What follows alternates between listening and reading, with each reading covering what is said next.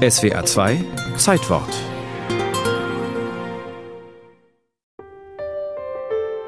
Als der Jazzpianist Keith Jarrett am 24. Januar 1975 mit seinem später legendär gewordenen The Köln-Konzert in der Oper beginnt, da zieht der 29-jährige Musiker das Publikum gleich vom ersten Moment an in den Bann. Keith Jarrett umspielt nämlich am Anfang seines Klavierkonzerts die Töne des Einlassgongs der Kölner Oper und entwickelt daraus den ersten Teil seiner komplett improvisierten Aufführung. Die 1400 Zuhörer in der ausverkauften Oper sind am Ende von Keith Jarretts Auftritt begeistert. Doch beinahe hätte das Konzert gar nicht stattgefunden, erinnert sich die damals erst 18 Jahre alte Schülerin und Konzertveranstalterin Vera Brandes. Ich komme also nun an mit Jared am Konzerttag und irgendwie Jared setzt sich hin und spielt und hält also nun inne und steht auf und geht um den Flügel und sagt kein Wort. Und das Ganze wiederholt sich also nun dreimal und ich dachte, also irgendwas mit dem los. Ne?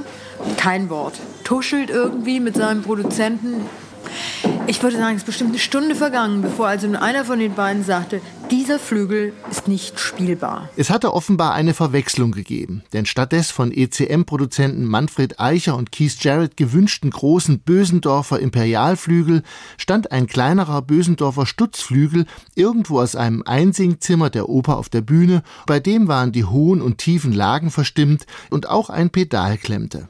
Panisch versuchte Vera Brandes kurzfristig einen Ersatz zu bekommen. Doch alle Versuche scheiterten und die Konzertabsage scheint unvermeidlich. Vera Brandes reagiert impulsiv, als Keith Jarrett auf dem Weg zum Hotel schon im Auto sitzt. Und in dem Moment bin ich also rausgerast und habe also die Tür aufgemacht vom Beifahrersitz, wo Jarrett saß. Habe dann gesagt, also irgendwie Jarrett, also es tut mir wirklich wahnsinnig leid, aber wenn du heute Abend nicht spielst, dann ist das also mit Sicherheit nicht nur für uns, sondern auch für dich eine ganz schlimme Katastrophe.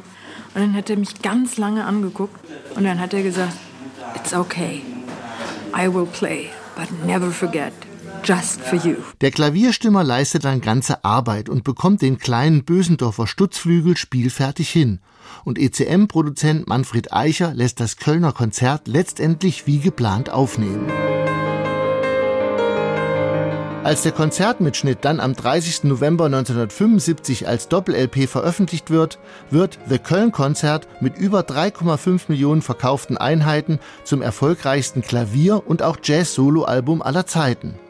Und Vera Brandes ist irritiert. Mehr als ein Jahr später lese ich im Melody Maker ein Interview mit dem Produzenten. Und was da stand, war, dass er persönlich, dieser Produzent, diesen Flügel also nun ausgesucht hätte und das nur, weil dieses Instrument also nun ganz besondere Forderungen an Jared gestellt hätte, also der sich an Dinge erinnert hätte, die er also nun lange nicht mehr gespielt habe und dass es deswegen so ein großartiges Konzert gewesen wäre und so weiter. Keith Jarrett hatte sich im improvisierten Konzert an die Gegebenheiten des Flügels angepasst, spielte viel in mittleren und tiefen Lagen, wiederholte dabei musikalische Motive, wechselte gekonnt zwischen Spannung und Entspannung, schaffte gospelhafte Momente und kontrastierte tänzerische Passagen mit rhythmischen Ostinati.